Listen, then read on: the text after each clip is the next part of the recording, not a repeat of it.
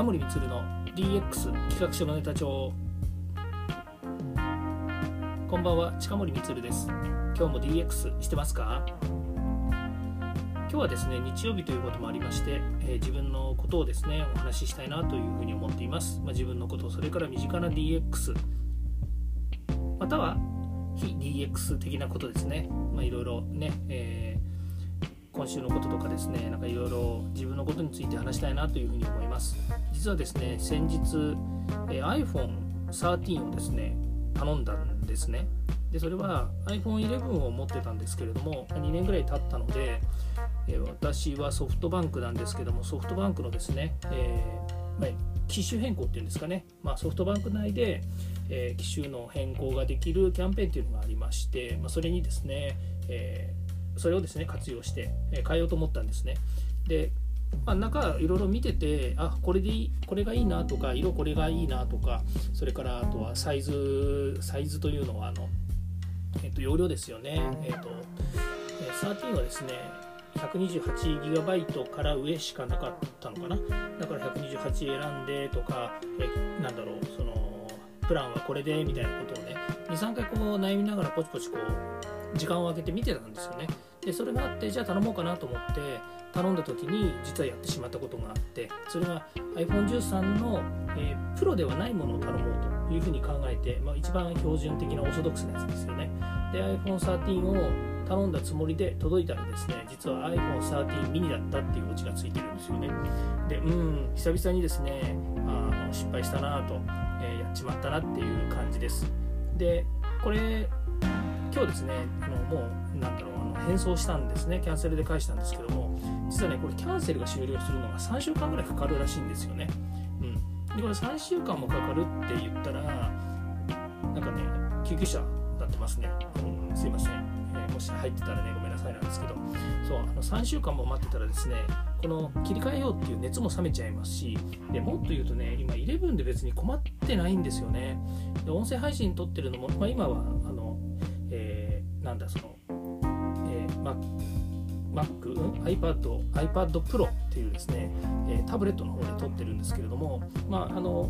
よくねお話しする中にその iPhone で撮ってますみたいなことを言ってることもあるんですけれどもここ最近はですねずっと iPad Pro で撮ってるんですね。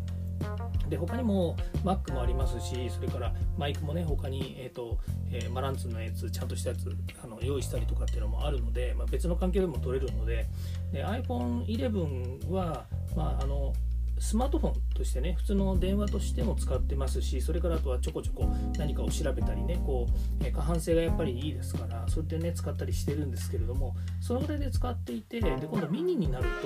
とどう考えたってちっちゃくてですね、まあ、文字もちっちゃいしそれから、えーね、視覚的にやっぱり容量的に今ね、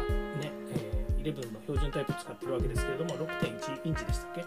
え5.7インチかな？わかんないですけど、えー、とそのぐらいの大きさのものからさらにちっちゃいのになってしまうと、ね、やっぱり見にくくなっちゃうんじゃないかなというふうに思っててあこれは見にダメだなと思ってすぐ返しちゃったんですよね。で昔、えー、となんとかプラスっていうちょっと大きいサイズ今だったらなんとマックスっていうのかな？iphone え13 Pro MAX っていうのもあると思うんですよね。でこれはもうカメラの質もいいしそれから容量もでかいしあともなんでしょうね、えーチップも違うのかな？よくわかんないですけど。とにかくそういうねあのまあ一番高級機みたいなもの。これを頼んでも結局自分ではそれ使いこなすほど、えーは、えー使わないなと、まあまあ、ある時から本当アプリとそれから、えー電話しかねほとんど使ってないと。あとはまああのインターネットで調べたりとかっていう、まあ、そんなレベルなのであんまり高級機でなくてもいいよと。そもそも今の iPhone あの11とかだってものすごい高機能なんですよね。だからあんまりいいやと思ってたんですけど13にするとなった時にミニ頼んじゃったっていうね。まあどうしようもないですよね。で、えーこのミニ返しました。で3週間ぐらい経つって言ってるので、うん、3週間経ってですねえーまたオーダーするかなって考えた時になんとなく頼まないような気がするんですよね。なんかね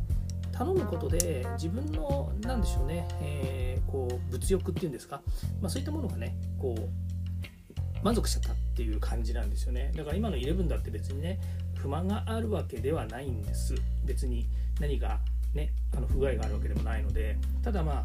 変えられる今変えると買い時で変えると、まあ、一番お得ですよっていうふうにソフトバンクから来たからですね変えようかなというふうに、まあ、ある意味踊らされているわけなんですけれども、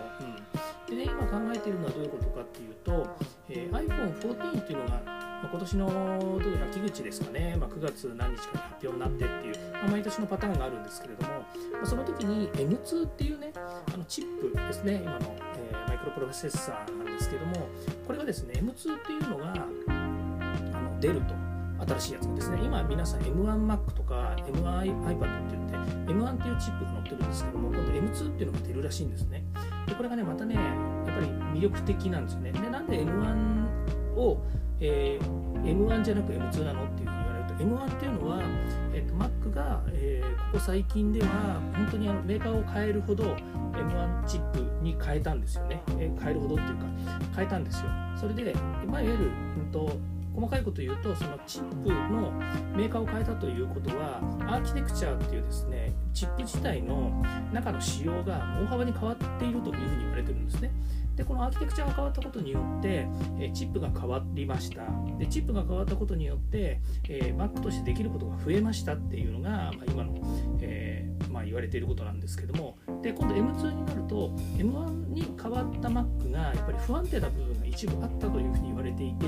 で M2 になるとですねまたアーキテクチャを見直し変更しようとかしてるはずなので、え、かなり安定してくるんじゃないかと言われてるんですね。でだったらもう M2 にしようかなと。でそこで、えー、まあまあ、そこで